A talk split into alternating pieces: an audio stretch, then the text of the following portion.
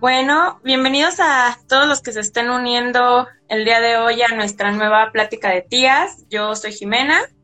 Yo soy Alejandra. Y hoy queremos platicarles un poco sobre toda esta cuestión de eh, las corporalidades, de esto de la gordofobia, los estándares de belleza. Obviamente hay mucho de cómo visualizar, cómo escuchar, cómo aprender, cómo reaprender varias de estas cosas. Entonces esto va a ser solamente como una plática porque pues hay para muchísimo, o sea, desde una manera económica, social, este, política, etcétera. Entonces, como siempre, queremos empezar a platicar un poco de nuestra experiencia con la cuestión de hacia nuestros cuerpos y pues Ale va a empezar porque pues pues porque sí.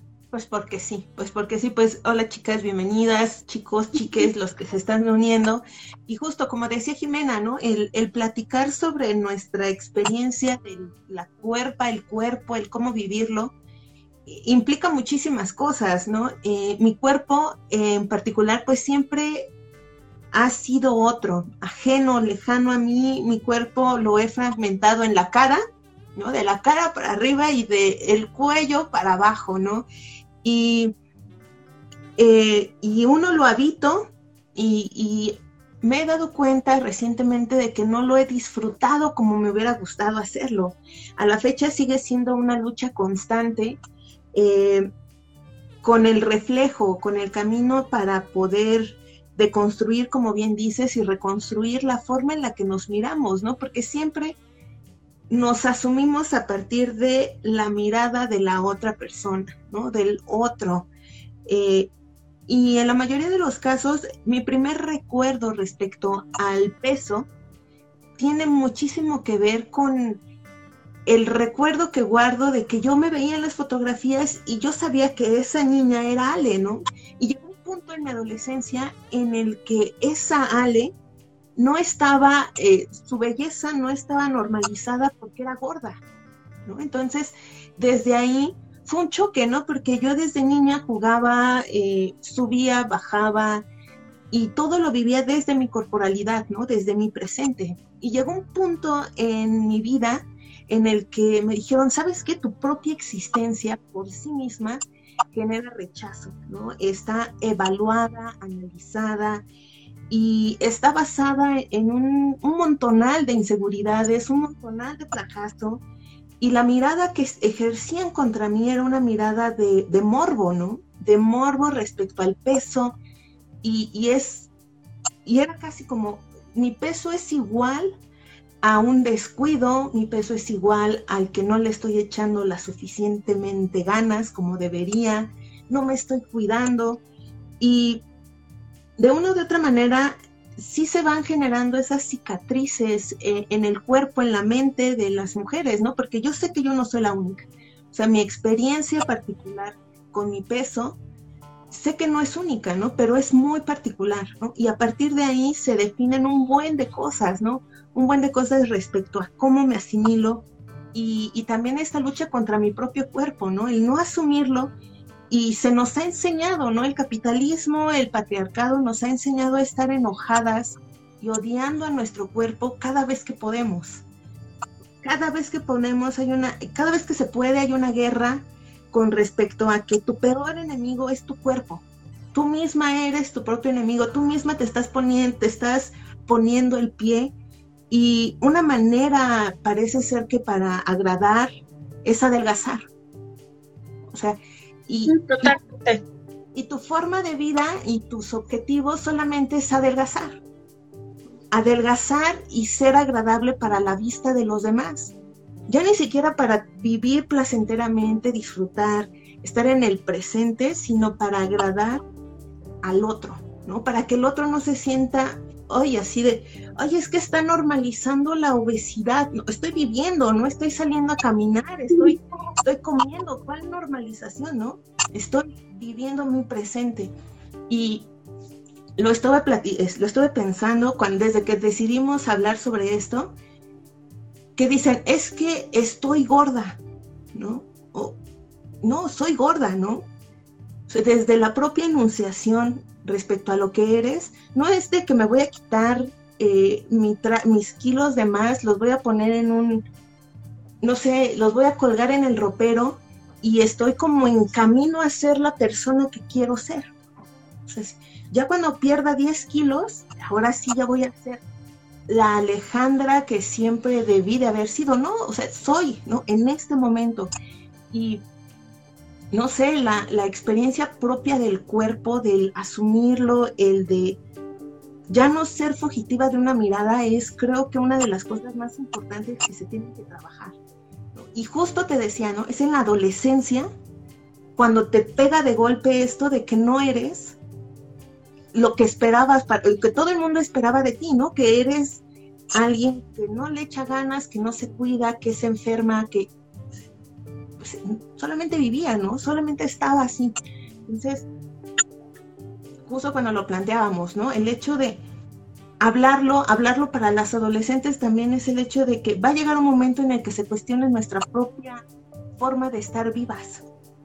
Y eso es inhumano, completamente fuera de sí. Hay un buen de violencias alrededor de decir eh, que las gordas que están normalizando la violencia, eh, perdón, están normalizando la obesidad, cuando no, no hay nada de eso. La gordofobia basada no es tenerle miedo a engordar.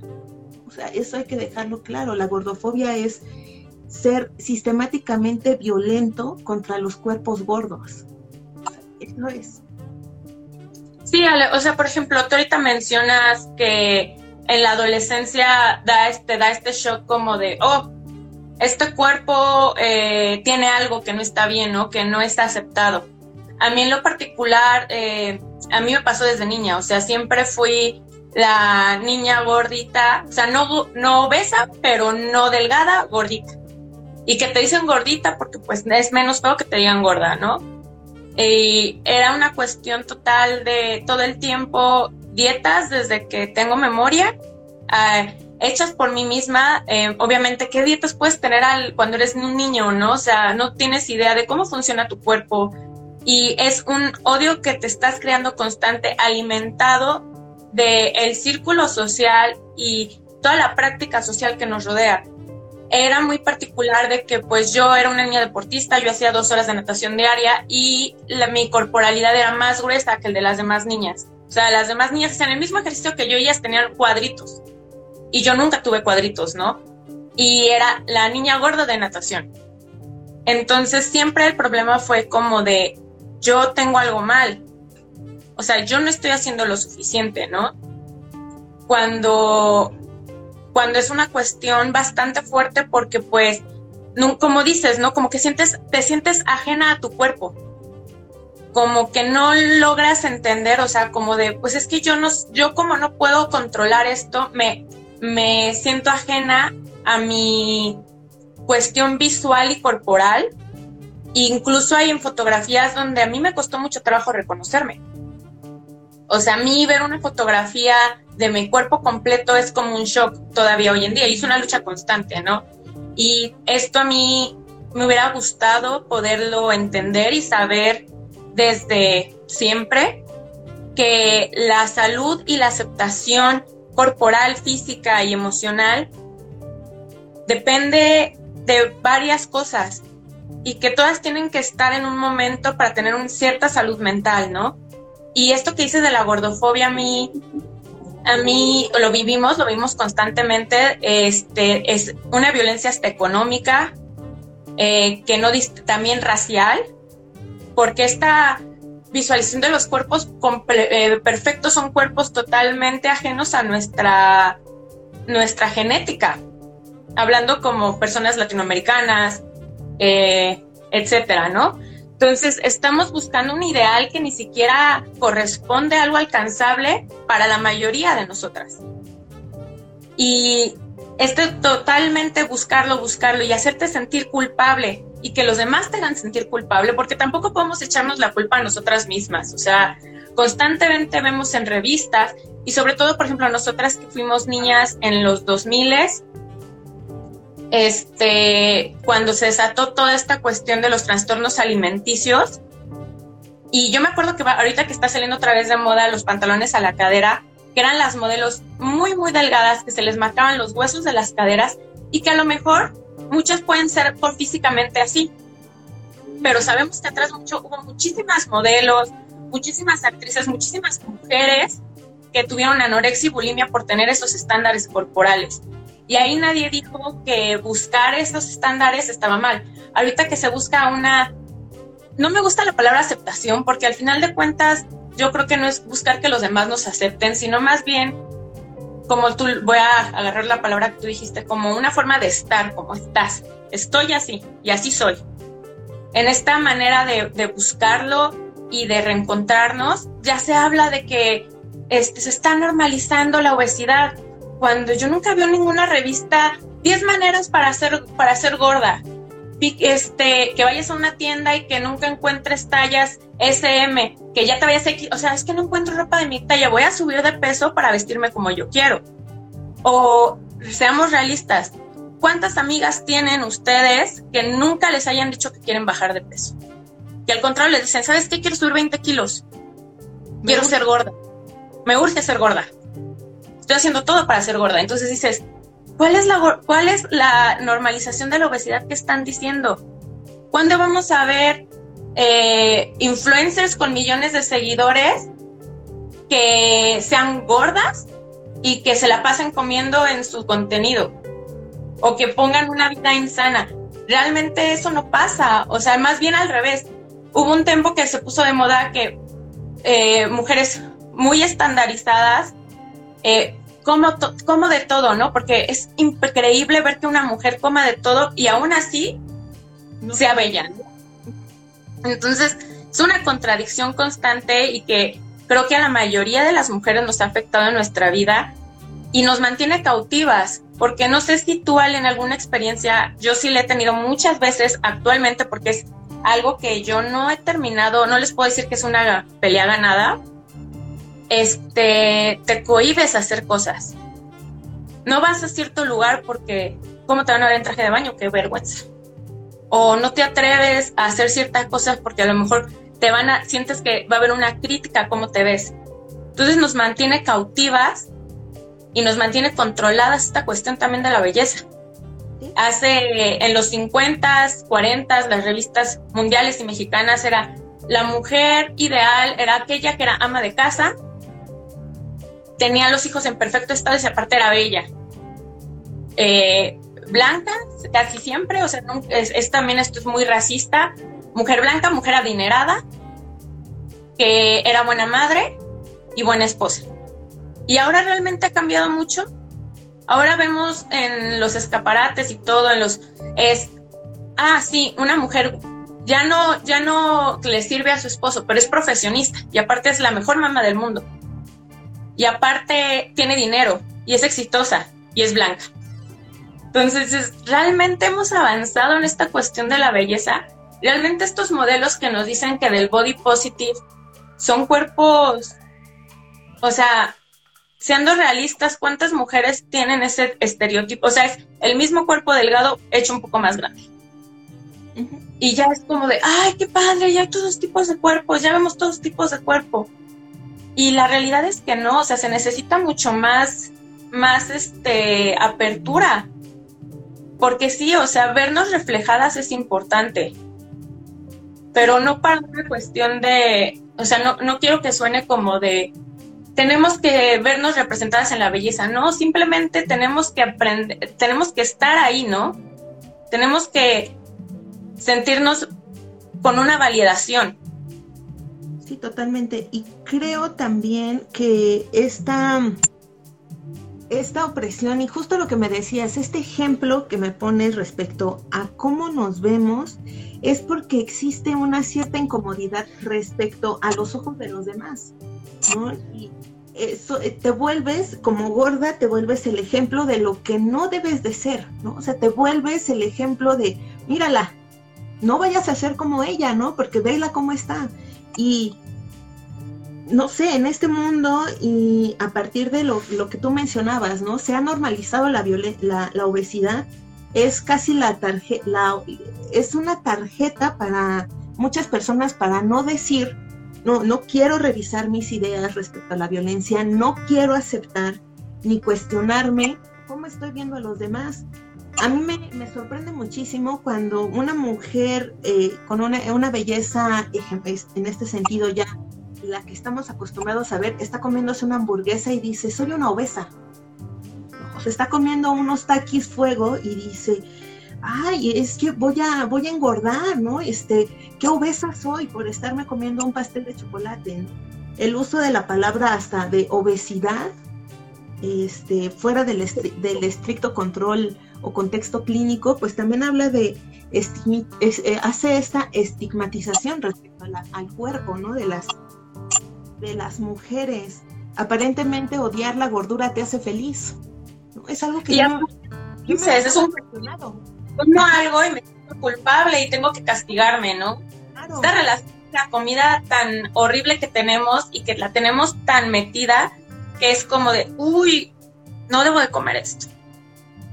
Y es también algo económico, porque pues realmente muchas veces, por ejemplo en México, muchos niños son obesos también porque el ritmo de vida no les alcanza luego a los padres para poderse alimentar bien económicamente y te culpan. Sí. O sea, es todo un sistema. El ejemplo de lo que no se debe de hacer. O sea, tú te vuelves el ejemplo, mira, porque no hace ejercicio, porque no le echa ganas, porque no come bien. ¿En qué momento, no? Y aparentemente, pues, burlarse de las mujeres gordas es los vuelve felices. Aparentemente, señalar a las mujeres gordas vuelve felices a las personas. Aparentemente, ser gorda es una manera inválida de vivir.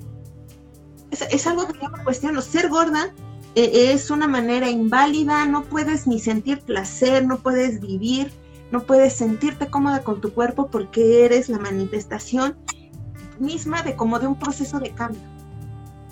Y justo, Ale, también esto que dices, tampoco por ser gorda no tienes derecho a decidir, porque cuántas burlas hay de, ay, le voy a hacer caso a la gorda. ¿Y por qué ella te va a hacer caso a ti, güey? O sea, ¿sabes? Es como de, las gordas, eh, ellas no tienen gusto, ellas no están para decidir ni siquiera con quién acostarse, ni con quién estar. Ellas viven a merced de la gente que les da, el, les hace el favor y es, claro que no. Y eso es muy, muy fuerte y la verdad es que yo también cuestiono bastante también, creo que no estoy en ese momento ahorita, o sea, mentalmente y así, pero yo creo que generaciones más adelante también tenemos que apostar al que el concepto de belleza ya no sea el, lo, que mantiene a la sociedad, ¿no? O sea, que, que ya no nos importa ser bellas o no, o bellos. O sea, que ya simplemente existamos y que ya no nos preocupe si somos, o sea, que, que habitemos nuestros cuerpos con total libertad, sin estar pensando cuál es la aceptación o validación de los otros hacia nosotros, ¿no? Claro. Yo creo que ese es el, momento en que las cuestiones van a cambiar y que realmente todos vamos a ser felices, ¿no? Porque pues a mí me parece sorprendente que hay chavas que tú las ves y dices, ay, qué guapas, validando su, eh, estas cuestiones hegemónicas de su belleza. Y si les preguntas, también son inseguras de sí mismas. O cuando hay una mujer segura de sí misma, es, ay, pues ni está tan guapa, ¿por qué se cree tanto, no? Siempre es esta hipocresía y, y también los, los medios, o sea, seamos muy conscientes y veamos qué nos están vendiendo. Ahora, ah, no, ahora es la salud. O sea, ya no buscamos ser delgadas, buscamos la salud. Y ves a millones de influencers comiendo eh, perfectamente bien, haciendo ejercicio diario y diciendo, te tienes que comprarte esta proteína por salud. Tienes que comer de esta manera por salud. Pero realmente nos siguen vendiendo estos estereotipos y nos siguen haciendo sintiendo culpables por no estar dentro de esa mecánica de buscar esta belleza y ahora nos sentimos insanos. No es que tú no lo haces, no te quieres, no tienes la salud que se necesita o la disciplina que se necesita.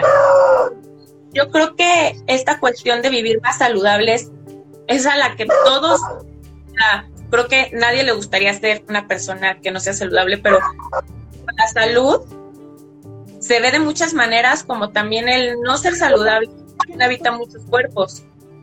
O sea, tantas, tantas modelos que les vuelvo a repetir que murieron hace años de anorexia, de bulimia, este, o sea, la salud no, la insalubridad no se ve de una manera específica y no solo habita los cuerpos gordos.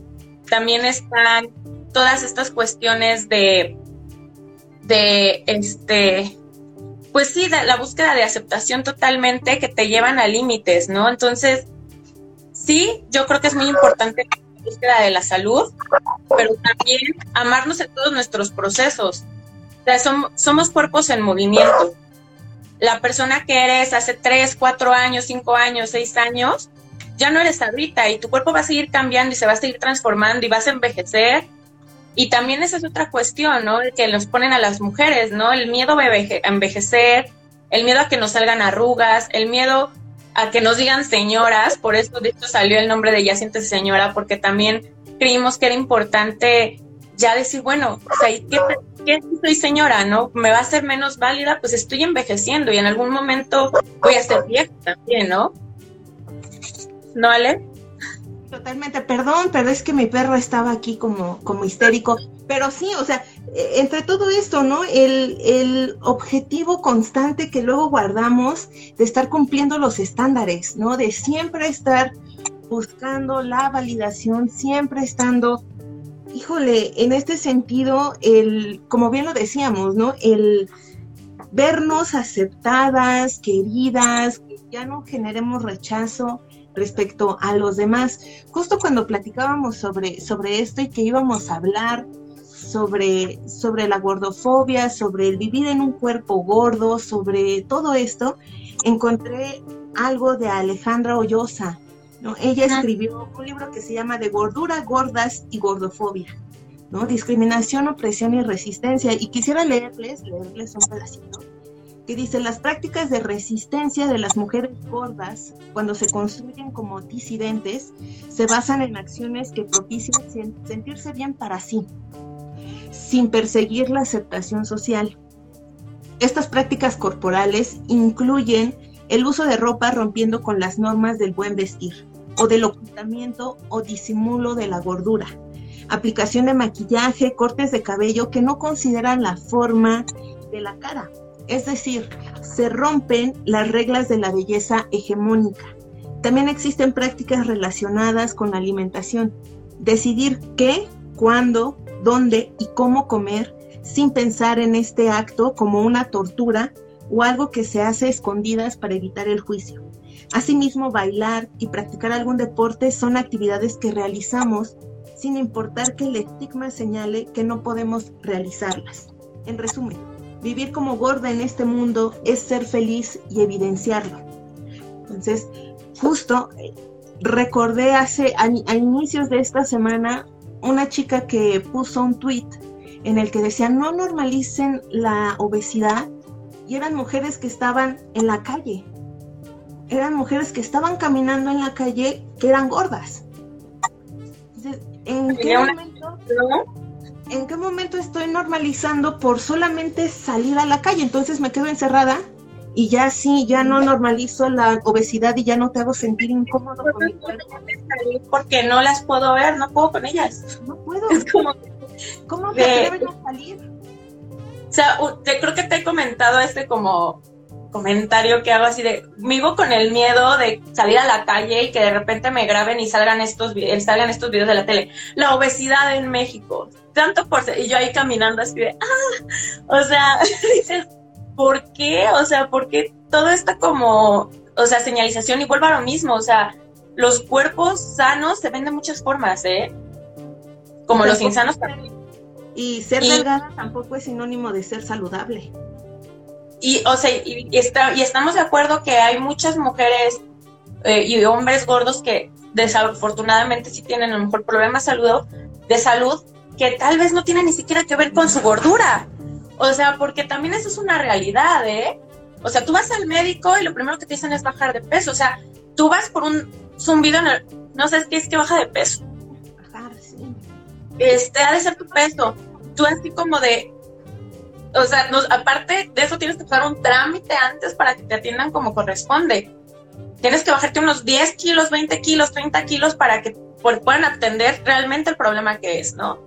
Entonces, sí, o sea, hay, vuelvo a lo mismo, la búsqueda de estar saludables y de estar con nosotros en todos nuestros procesos es fundamental. Pero tampoco, o sea, ya no hay que casarnos con la idea de que es la única manera de, de vivir. O sea, buscar la belleza ya no puede ser nuestro manejo de vida. Y se los digo desde mi, hablándome a mí misma también, ¿no? O sea, desde una cuestión vulnerable de que todo el tiempo, este, que todo el tiempo estemos buscando esa belleza, es que ya no, no, ya subí tres kilos. No, no, es que ya no me voy a comer esto. No, es que, sabes que por la pandemia subí un buen de peso y ya ni quiero salir. O sea, ¿hasta qué punto podemos estar así? O, o de repente que todos empezaron a hacer ejercicio y, y ya dices, es que yo no he estado haciendo ejercicio y voy a ser la única que suba de peso. Si estamos en constante comparación con los demás y la verdad es que no es una manera de vivir para nada, ¿no? O sea, eh, también una cuestión que sea, cuando se empieza a hablar de estos temas es que salen chicas delgadas, personas delgadas a decir, pero también las mujeres delgadas sufrimos. Eso nadie lo está poniendo en duda. O sea, creo que hay una, hay una cuestión muy, muy delicada que volvemos a lo mismo. Todas las mujeres por la cuestión del control social y aspiracional que significa ser bella, tienen inseguridades. Todas. La cuestión es qué tipo de inseguridades y qué tipo de cuestionamientos o qué formas de vivir vives a través de tu cuerpo. Yo toda mi vida y yo, yo pensaba y decía, cuando baje y cuando sea delgada mi vida va a mejorar. O sea, no, no está bien. ¿No? Entonces, el ser gorda es como un estado de cambio, ¿no? Un, estado en el que yo voy a cambiar y cuando cambie y llegue a ese cambio, ya, y si le echo ganas, si dejo de comer, ahora sí voy a ser feliz. También a mí me ha pasado. Eh, pues tú sabes, ¿no? Tú sabes que hace algunos meses, y recordando esto que dices de los hospitales, hace unos meses este, tuve una lesión en la rodilla por un accidente en el metro. O sea, fue un accidente en el metro que las señoras se vinieron sobre mí y mi rodilla quedó prensada y se rompió un menisco. La primera cita que tuve en el hospital general, una enfermera me dijo, es que, pues con ese peso, ¿cómo no te ibas a lastimar el menisco? No había revisado la razón por la que yo había sufrido el accidente. Y así, de primera me la gané, ¿no? Me la gané por ser gorda, ¿no? En ese momento pues no fue ni siquiera por el peso, ¿no? Sino porque se me cayeron unas 15 señoras sobre mi rodilla, ¿no? Pero pues gracias, ¿no? Por el, por el consejo que ni de médico ni de, ni de médico tiene nada, ¿no? Está basado en una, en una crítica constante respecto a mi propio ser.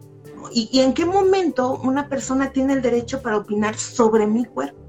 O sea, ¿en qué momento llegó un, un punto en el que es aceptable emitir un comentario sobre la apariencia de una persona. ¿no? Y, disfrazándolo en un sentido de estoy preocupada por tu salud, discúlpame, pero no. No, no está, estás ocultando esta gordofobia en el que mi presencia, mi vida, mi cuerpo, para ti te parece repulsivo, ¿no? Lo que no se debe de hacer, ¿no? El ejemplo de lo que no se debe de hacer. Y también eh, lo recuerdo, también lo que yo me estoy castigando a mí misma. a mí, tú sabes, ¿no? Me enfermé de COVID hace, unos, hace unas semanas y subí de peso, ¿no? Y entonces yo estaba, no, es que ya tengo que ponerme a dieta, ¿no? Y mil, mil cien calorías, vamos a empezar, ¿no? Y pan tostado. Y yo después dije, mija, sobreviviste al COVID. Claro, o sea, sobreviviste también, lo que nos preocupa es bajar de peso. ¿Y en qué momento ahorita ya, híjole, es que subí tres kilos? No puede ser. Vamos por el pan tostado, vamos por las pechugas para asar y sobreviviste al COVID y tu cuerpo logró salir adelante de eso, pero no, tu salud está reducida a estos dos dígitos que ves en una báscula.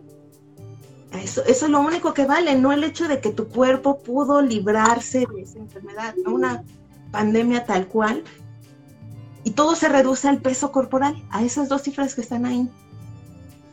Claro, y por ejemplo, ay, perdón, Alex, sí sigue.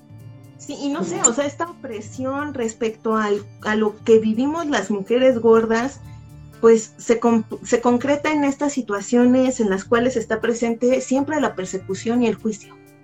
Eso de verdad es algo que constantemente me estoy, me estoy cuestionando, ¿no? El cómo estamos siempre bajo la lupa, bajo el juicio, bajo este sentido de la criminal, hasta la criminal, estar criminalizadas, ¿no? Decir, tu propia existencia es el peor de los males.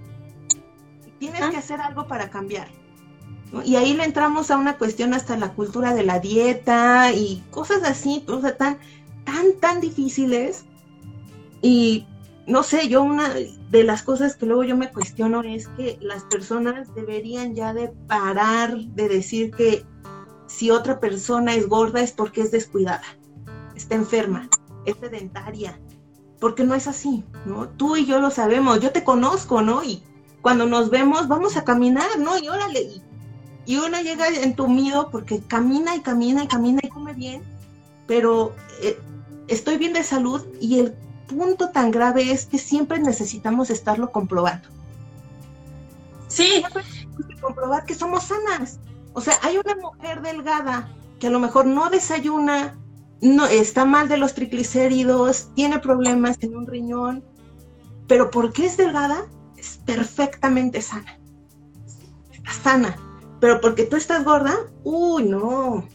Pues cuántos taquis te comes, ¿no? ¿Cuántas hamburguesas? Has de tener los triglicéridos hasta el cielo, has de ser diabética. Es que por eso gorda, ¿cómo comes?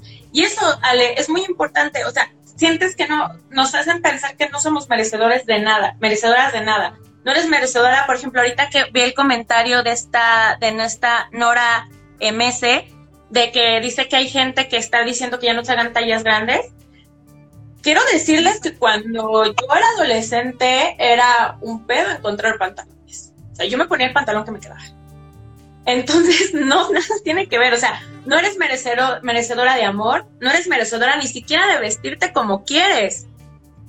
Porque ¿cómo te vas a poner un short si eres gorda? ¿Cómo te vas a poner una blusa sin tirantes si tienes brazos gordos? Y te... O sea, no eres merecedora ni siquiera de vestirte como a ti te antoje porque pues pobres de los demás que te van a ver, ¿no? Entonces, creo que es muy fuerte y esta cuestión de la salud, lo recalco y como lo has recalcado tú, es una falacia, es una mentira. En nosotras, bueno, si muchos de ustedes no, no lo saben, Ale y yo nos conocimos en la carrera de historia. ¿Y cuántas veces hemos estudiado toda esta concepción de la belleza por los siglos? Y por ejemplo, en el siglo XIX las mujeres comían arcilla para mantenerse pálidas y delgadas. O sea, morían de, envenenamiento. Los corsets, las dietas. Hace, me acuerdo cuando yo era niña, eh, no sé si mm, te acuerdas tú, Ale, de unas clínicas que se llamaban Teo. Sí. Mis papás bajaron muchísimo de peso con esas clínicas. ¿Y qué creen? Eran anfetaminas. Les daban anfetaminas pues cómo no iban a bajar de peso. Entonces estamos viendo toda esta industria de las dietas que ha matado a personas. Y la gente está muy preocupada porque la obesidad se, se normalice. Y cuando lo único que se está pidiendo es que dejen de culpar a los cuerpos gordos de existir. Porque es lo que estamos haciendo, estamos existiendo en nuestros cuerpos.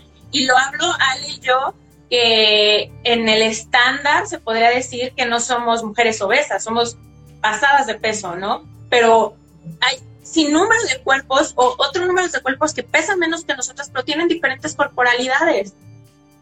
Eh, hablando panza, eh, flacidez, etcétera. Y somos cuerpos que existen.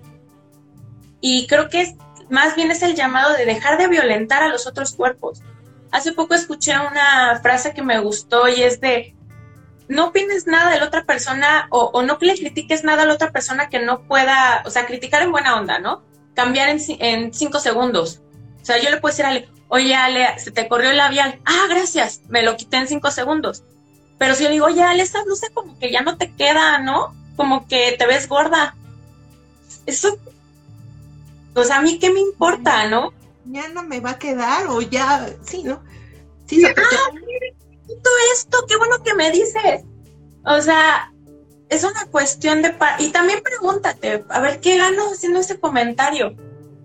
¿Realmente es para una preocupación propia? O sea, decir, oye, ¿sabes qué? Es que he notado que, que pues estás muy, muy, muy decaída, ¿qué te pasa? ¿Estás bien? ¿Te sientes bien?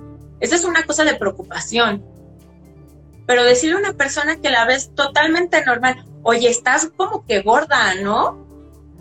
Aparte es esta mentira de que creen que la gente no se ve al espejo. O sea, que creen que, no nos vamos a dar cuenta que somos gordos. Y también hago un llamado a, a múltiples de personas y que yo lo he visto en muchas mujeres delgadas, de cuerpos hegemónicos, como lo mencionaste, Ale, que no estamos hablando de inseguridades en este momento, que dicen en una historia, estoy gordísima, así me amo, y en otra historia, este, no, ya voy a bajar de peso y ahora sí ya. Y suben fotos mostrando su cuerpo, que, bueno, de ese tema, esa parte. Entonces es como de, a ver, ¿cómo? O sea, también tengan cierto respeto para los sufrimientos y sufrires de los demás. Si ustedes no, no saben quiénes los están observando, viendo, y en esta cuestión, sobre todo cuando tienen muchos seguidores y muchas seguidoras, también es ser responsables de qué cosas estás diciendo, ¿no? Entonces es un respeto a la salud de los demás, física y emocional. Entonces, pues, este, por favor ya terminen toda esta cuestión de andar analizando y cuestionando los cuerpos de las, de las demás personas. Y también es un camino largo, muy fuerte para cada una de nosotras aceptar nuestra corporalidad. O sea, si ya es fuerte, es un proceso individual. O sea, como se los mencionaba, yo sigo en ese proceso y hay días buenos y malos, ¿no? Y, y todavía me cuestiono muchas cosas y todavía me es fuerte muchas cosas. Entonces a mí me hubiera gustado simplemente desde niña poder saber que merecía todo el amor y todo el respeto independientemente de cómo la gente me percibía corporalmente o físicamente, ¿no? Y este y pues es una invitación para que ya se hable desde otro desde otro punto de vista sobre la salud, ¿no? Existen muchos tipos de salud, este, muchos tipos de, de vivir una vida saludable, que nada tienen que ver tampoco, oigan, tampoco crean que alguien saludable que come su porción de verduras todo, todo el tiempo es así, ¿eh? O sea, hay altas y bajas por como las emociones. Y puedes durar años siendo una persona sana y de repente te da un bajón y está bien. También hay que aceptar que no todo el tiempo tenemos que ser inamovibles, o sea, lo que les decía, nuestros cuerpos totalmente están en movimiento. De repente puedes despertarte con todo el ánimo y hacer ejercicio todos los días y comer saludable, tomar dos litros de agua, ir al médico, hacerte tus chequeos, que todo esté perfecto, trabajar y todo va en orden y de repente pasa alguna situación o simplemente te desganas y cambia, ¿no? Y a lo mejor así te la pasas un año, dos años y también hay que aceptar que eso pasa, ¿no? Y no somos menos merecedores de vivir que antes.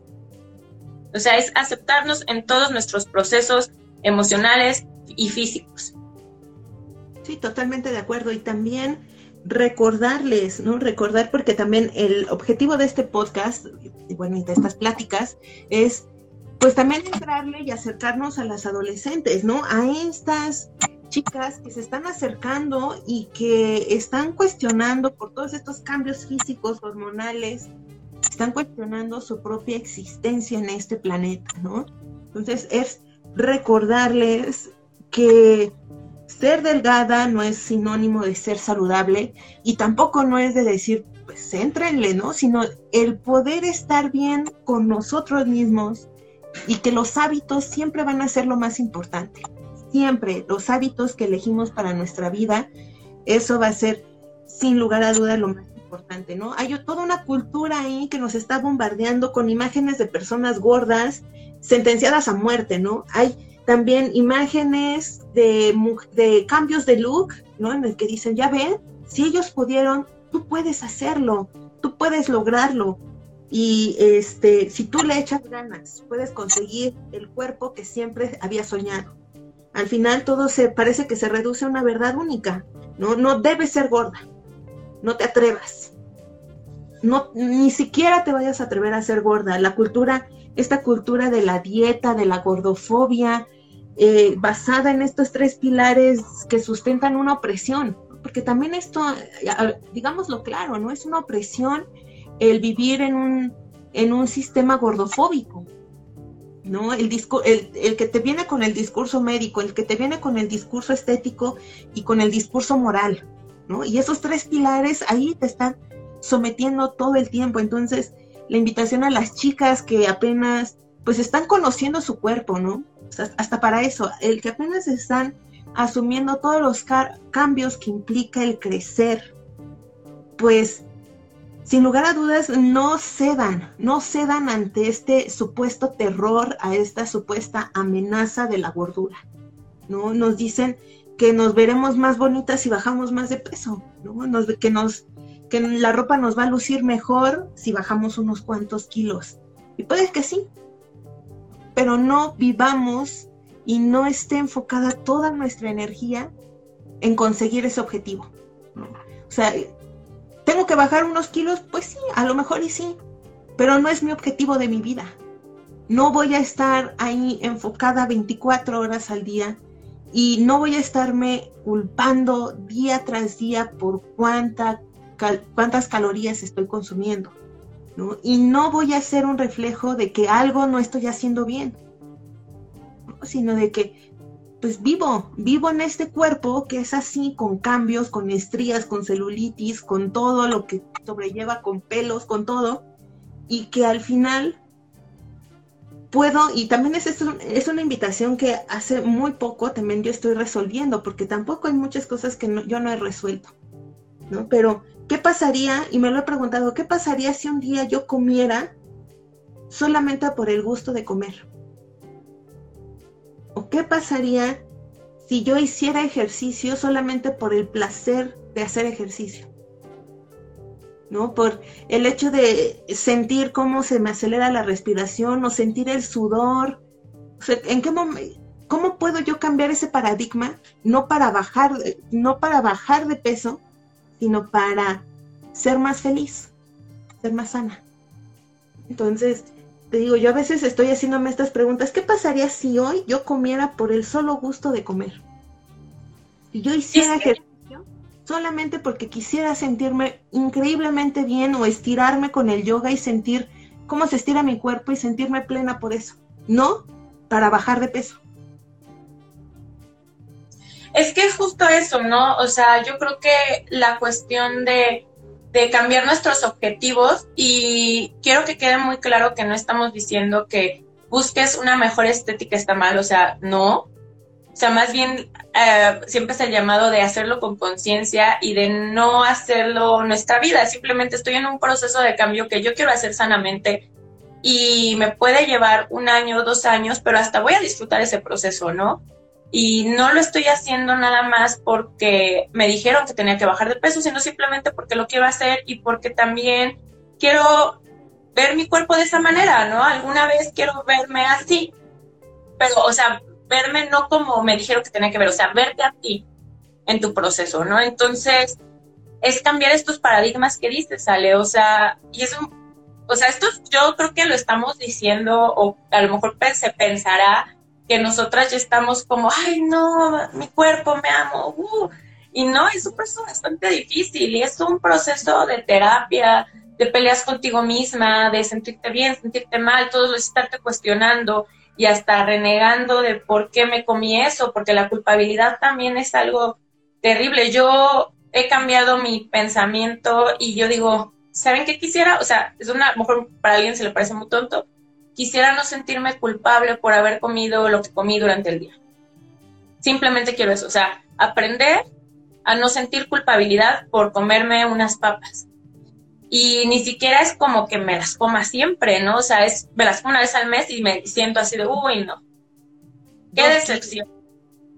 Qué decepción.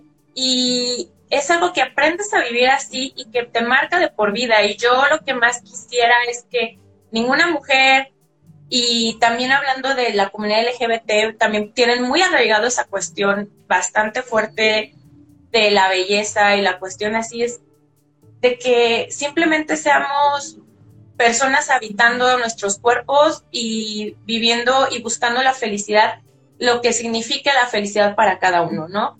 O sea, sin establecimiento de que te tienes que ver de cualquier man de esta manera, consumiendo estos productos, viviendo en tales lugares, yendo a tales lugares, o sea, simplemente habitarnos con amor y respeto hacia nosotros mismos, que nos lo debemos, ¿no? O sea, somos el, la herramienta que tenemos para habitar, para comer, o sea, tenemos gustos, tenemos sensaciones y hay que agradecer que las, que las tenemos, ¿no? Ya, yo me estoy escuchando muy, muy este, pues así agradecelo. No, o sea, no, no quiero sonar así, pero es que yo creo que es una cuestión de, de, de respeto propio, ¿no? O sea, debemos buscar respetarnos y no estar al pendiente de, la validación de los demás.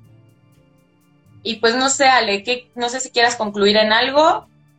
Pues lo que quisiera concluir es que frente al asedio que tenemos con respecto a los mensajes que nos recuerdan el peligro de engordar ante esta necesidad que muchas personas guardan sobre controlar el peso, sobre medirlo, bajarlo, vigilarlo diario, diario, y el bombardeo respecto a que si no eres delgada, no mereces ser feliz, no mereces tener amor, no mereces tener relaciones, no mereces tener un trabajo.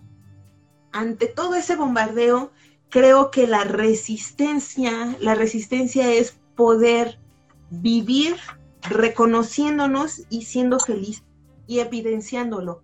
Y esto era también lo que tú mencionabas, ¿no? Es el poder decir, miren, esto soy, aquí estoy, esto no estoy en un proceso de cambio y si lo estoy, pues es muy mío y es plantarte como la persona que eres, con todos estos defectos que guardas, pero también con todas estas cosas increíbles que eres y ser feliz. esta es la resistencia. Esta es la verdaderamente la resistencia. No quiero que me aplaudan porque salí en traje de baño, ¿no? Y con estas lonjas, ¿no? Sino que respeten mi propia existencia en este mundo.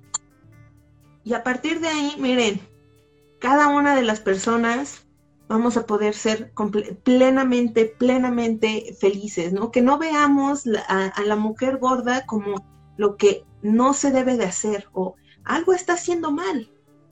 Pero tú que estás a dieta, tú lo estás haciendo perfecto, sino vamos a, centrarlo en el sentido de que yo vivo, yo habito mi propio cuerpo y mi cuerpo, pese a que ha sido un motivo de rechazo, ha tenido sus dificultades, ha sido evaluado, ha sido considerado con morbo, con desagrado, es muestra de inseguridad, de fracaso, quitarle todo eso y retomar los cuerpos, ya ni siquiera como el body positive, ¿no? Sino decir, yo así como estoy, soy perfecta y si yo en algún momento decido cambiarlo, no tengo que rendirle cuentas a nadie. Y no lo tengo que hacer por nadie más más que por mí. Si yo ya tomé la decisión de bajar de peso, perfecto, ¿no? Porque también no quiero que sea algo que esté como nosotros diciendo, ay, no, es que uno hay que entrarle a la garnachita de ahora en adelante y no, no, sino de, si tú decides hacer este cambio de bajar de peso, que sea a partir de una reflexión de por qué lo estoy haciendo. ¿Tengo algún problema de salud? ¿O me quiero sentir más ágil, me siento sentir más cómoda con mi cuerpo? ¿O lo estoy haciendo para agradarle a todos los que están alrededor mío y para que no ser juzgada por los demás? Entonces, ahí, Yo creo que ahí es el punto, el punto de inflexión. Es decir, ¿por qué lo estoy haciendo? Y si lo estoy haciendo por mí, por mi salud, por mis... Pues porque ya no me quedó este pantalón, ¿no? Subí en Navidad y yo creo que voy a bajar un, un, tantito para que ya me quede bien. Puede, se vale. Pero el sentido no es de decir, lo voy a hacer para poderme conseguir un novio, para que me amen, o para que ser aceptada, o para tener más amigas. Si tus amigas no te quieren como eres, huye de ahí. Si un hombre no te quiere por como eres, ahí no es. ¿no? Entonces, es mi invitación reiterada, reiterada a que amemos nuestras diferencias. Esa, esa sería mi reflexión, ¿no? Y que pues ya no estemos opinando del cuerpo de los demás. Basta. O sea, nadie está normalizando la violencia, Andrea o Samantha o quien, todas estas chicas que luego salen en Instagram diciendo, ay, no normalicen la, la, la obesidad. No, nada más están existiendo estas mujeres. Nada más. Y yo quisiera cerrar con dos cosas. Una, a ver, espera, sí. Una que la belleza bien es hermano de lo aspiracional. O sea, no va a haber manera de que alguien llegue a esa belleza super, así. Por fin voy a ser bella. No hay manera, nunca vas a llegar. Ya hay que deshacernos de esa idea. Eh, la idea de la belleza estéticamente es perfección, nadie es perfecto y o nadie es perfecto ante los ojos de los demás, así que simplemente deshazamos de esa idea, ¿no? Y por último también la salud mental es muy fundamental. Si tú te sientes mal contigo en este momento, aunque bajes de peso, te vas a seguir sintiendo mal. Entonces prioriza, prioriza el, el amarte en todas tus formas. Y también iba a decir otra cosa, pero ya se me olvidó. Si me acuerdo, luego se las escribo.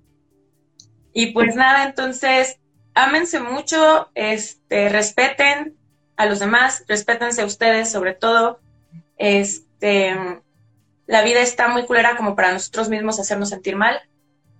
Y pues nada, creo que ya cerramos este capítulo de Plática de Tías y pues como siempre los las invitamos, les invitamos y los invitamos a que vean todo nuestro contenido, que nos sigan en todas nuestras redes sociales, y que cada 15 días nos escuchen aquí o después por Spotify y que nos manden sus mensajes de qué temas les gustaría escuchar.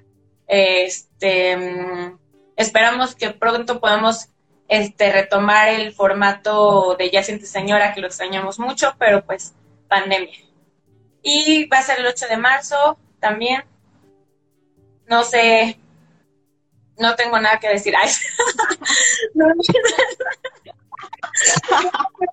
Eh, hay bastante convocatoria para las que quieran marchar, para las que quieran desde su casa con sana distancia, solo cuídense mucho y este hay que hacernos escuchar.